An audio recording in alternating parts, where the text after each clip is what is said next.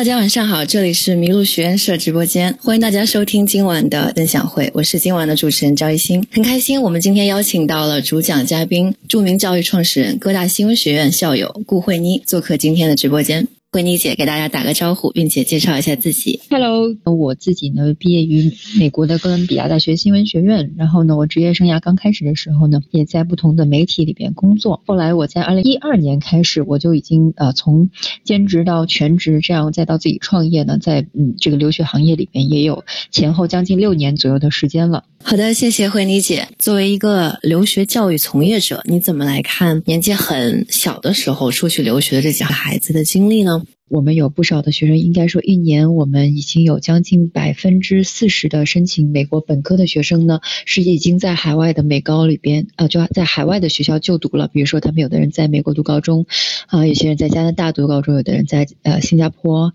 啊英国等等这个海外读高中。所以我对于这个留学低龄化，应该说在过去的六年之中呢，呃，可以算是目击证人之一。我们其实自己看到呢，就是呃，这个中国的这个留学基本上经历了好几波。那么早年的时候呢，应该说在呃这个八十年代左右的时候，呃，中国的留学生出去很多是不能自费的，基本上是公费，呃，或者是靠奖学金活的。那么再到这个应该算是九九年前后这一波吧，就九九年两千年这一堆呢，呃，那个时候就慢慢慢慢的有这个像北京啊啊上海啊一些。著名高校的学生呢，他都他们都会考托福加译，然后呢，呃，这个慢慢的这个自费的比例越来越高，但是那个时候呢，出国读书的呢是以研究生以及呃这个本呃这个这个博士为主的，也就是说啊这个硕士以上的这个学历学位的这些留学生，包括我自己当年申请的时候呢，啊当然不能叫两千年左右了，应该是在两千零九年左右的这样的一个时间，那么那个时候留学的主流还是。那么，呃，我当时呢，其实是大概在一一一年左右的时候，我在《纽约时报》工作。那当时是我回国的第一年。那么在那一年的时候呢，我同时也在做一些留学方面的这个兼职顾问的咨询的工作。那么我可以很清晰的记得呢，在一一年左右的时候，嗯，和一二年这两年的时候呢，大部分的来咨询的家长，应该说，呃，不好意思啊，就是大部分的这个。我们面对留学客户群体还是以啊这个研究生为主体的。那么，但是大概应该是在我看过数据啊，零八零九年美国金融危机的那两年呢，其实开始大比例的接收呃中国学生中高中生去美国读这个优秀的本科学校，因为那两年呢美国是非常穷的，那么需要国际学生补充这个全额的学费。那么我们这边呢看到越来越多成功的先例之后呢，就开始把小孩送到海外读本科。呃，然后我们再看，就是说，基本上你看，呃，一三、一四、一五年这个时候啊，呃，这几年呢，就是你会发现，慢慢的家长发现呢。呃，有些孩子身边的孩子出国读美高，早一点去嗯读高中，或者甚至是更早的，甚至有到初中就开始到海外去适应。也就是我们纪录片里边有个女孩子说啊，十八岁已经成人了，很难融入；十四岁呢，我在一个早期的时候我开始进行融入。其实也代表了不少家庭的一个真实的想法。那么其实呢，这些家庭呢，我觉得嗯基本上分两类，一部分呢就是。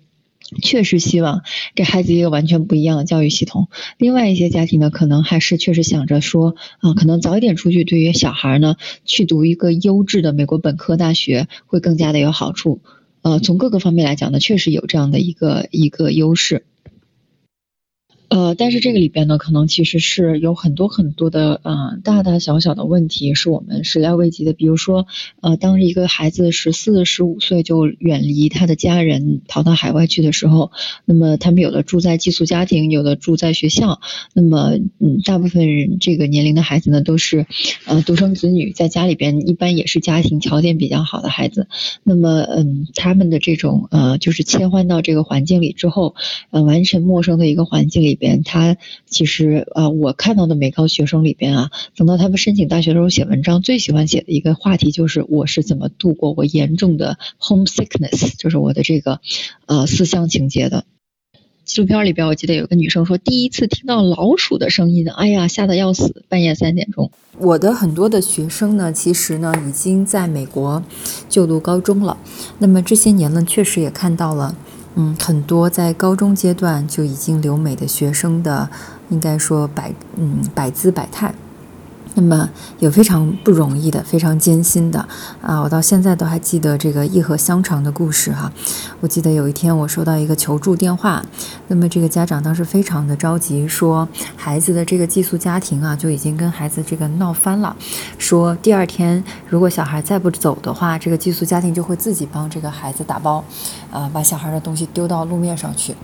后来我仔细了解了这个情况呢，原来这样的一个风波都起源于一盒香肠。就这个小孩呢，有一天实在是肚子饿哈，就是看到那个冰箱里边有一盒啊这个香肠，他自己就拿去热了吃。那么大家知道，其实很多美国人的普通家庭，他们吃的非常非常的简单，有的时候就是比如说热一热冷掉的披萨呀，或者是一些意大利面啊什么之类的。那，呃，我们这个学生他是一个男生呢，有的时候特别容易饿，他就吃这个。完了之后呢，寄宿家庭回来之后看到这个一盒香肠没了，那么我们的这个学生呢也不太知道，有点尴尬，不太知道该怎么主动交流啊。然后结果这个互相之间就因为这样一盒香肠起了一些争执。那么我们的学生其实很长一段时间在国内是啊有家里人帮他去打点一切的。那么其实，啊，这个跟人的主动的沟通啊，化解冲突矛盾方面的这个、这个、这个意识，其实不是特别的强，所以那个时候就是一度就是矛盾越来越升级。那么当然，我也听到过啊很多很舒服的、很好的一些留学的故事，比如说啊，有的这个学生他可能到美国去，住在美国的一些寄宿家庭里边，认识了新的啊他的他自己也称为爸爸妈妈的人。那么这样的一些家庭呢，也带他非常充分的了解了美国社会的方方面面。那么。总结一句，就是说，无论是什么样子的留学生呢，啊，其实在这个自己的很小的时候去留学，其实都是，啊，锻炼了非常强的一种独立生活的能力。那么，没有一个留学生的故事，它是非常非常的一帆风顺的。但是，每个人呢，也会在这样的啊比较真实的一个这种挑战环境里边吧，有自己的收获。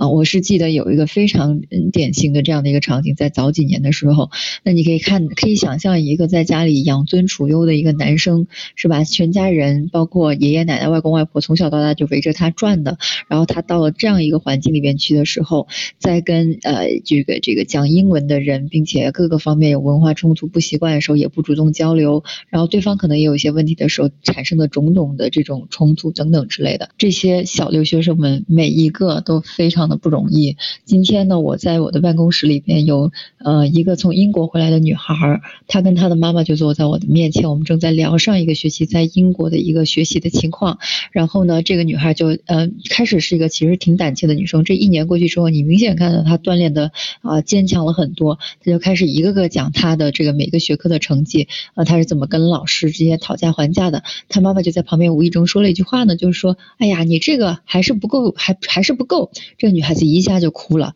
我当时马上就感觉到了，因为这个女孩其实在外面啊，一定是自己吃了不少的苦的。但是她妈妈呢，因为你想家庭其实也投入了非常多，那么自然而然是有一定的期待的，总是难免着急会说几句，所以一下子呢，这个女孩就这个就是眼泪已经止不住了。妈妈见状呢，赶紧就不说话了，就下去买东西吃去了。那么我想像这样子的一些微观的场景啊，在我自己的工作过程之中呢，我其实天天的耳濡目睹。好的，谢谢慧妮姐特别生动的分享哈。那她其实刚刚也提到了，因为这几个孩子呃年龄非常小，所以出去的这个情况跟她自己当时出去留学的情况完全是不一样的。刚刚慧妮姐也提到了说，在她的这个工作案例中，其实是有很多这样的家庭，呃，是为了就是说在大学的时候能更好的申请，所以去读美国的高中。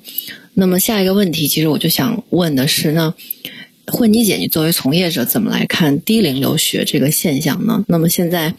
你所在的这个市场，它又是处于一个什么样的现状？低龄留学的话呢，呃，大家要看到几个点。第一个就是说，嗯，低龄留学的目的地呢，主要是集中在嗯美国的一些高中。那么美国的高中呢，它是有寄宿制的和走读制的。那么对于大部分低龄的未成年孩子来讲呢，家长最放心的选择是寄宿制的高中。那么走读制的高中会更多一些，但是这就意味着，嗯，这个学生是需要住在寄宿家庭里边的。嗯，那么无论是寄宿制还是走读制的这个高中呢，在美国的整体来讲，分配给分配给国际学生的名额是非常非常有限的。它不管怎么样讲，还是会优先满足本地的这个学生的一个就读的情况。所以呢，优质的这个北美的高中的教育资源呢，仍然是非常稀缺的。也就意味着，呃，从数据上来看呢，它到一定程度上呢，它的这个接受量是会饱和的。那从我们我自己是不做美国高中的这个申请辅导的，因为这个是完全另外一个领域。那么，但是我知道的这个行业内的消息，据我所知呢，就是这几年你会发现，呃，这个申请美高的这些学生和家庭是非常非常的这个在这个剧烈的增长的过程之中，使得一些美高的它的这个。申请的截止日期越来越早，呃，也就是说，我们的学生如果要获得去一个好的学位的话，你可能需要提前 很早准备，可能提前两到三年。有的家庭甚至是从小孩打娘胎出生起就开始做了这样的一个计划和规划。那么，像这么紧张的教育资源，然后有这么多越来越多的人呃可以去购买这样的教育资源，或者去呃就是这个获取这个教育资源的时候呢，务必这个竞争是越来越激烈的。那个竞争越来越激烈呢，一定是呃让这些家庭的准备嗯不断的。未来我会觉得可能你会看到小孩上的幼儿园可能都是国际幼儿园或者双语幼儿园了。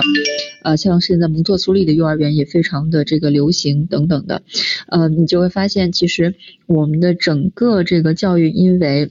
留学的低龄化呢，可能都在呃往前的提前国际化，所以你会发现现在一些线上的少儿英语的这种呃在线课程也很火，对吧？因为家长不管你是干什么事儿，你都会意识到，呃，这个小孩的英文水平能力非常非常的重要，呃，这个是我看到的一个低龄留学的一个大体的趋势吧。还有一点可能是我们自己看的，觉得挺有意思的一点，就是你会发现现在国内啊，以前我们常说的就是可能在国内不能适应高考的，嗯，不喜欢在国内读书的一些这样的一些学生，他被迫低龄留学。但是现在我们看到的是，以以我所在的现在常住的城市上海为例呢，就是有非常多的。呃，这个呃，这个低龄留学生那，他们其实都是很有可能以前应该读上海最好的高中的，那他们选择了就是到海外最好的高中去读书，所以呢，我们国家这个。优质的这些学生和生源呢，你也会发现他比较早的时候，现在已经外流到海外去了。那么以往还只是说外流到海外读研究生、读那这个本科，现在已经从高中开始就这样了。那么这样呢，其实某种意义上呢，我觉得它也会倒推我们自己的这个体制内的一些学校教育的改革啊。那但主要是一线城市会更加明显一些。好的，谢谢慧宁姐的分享。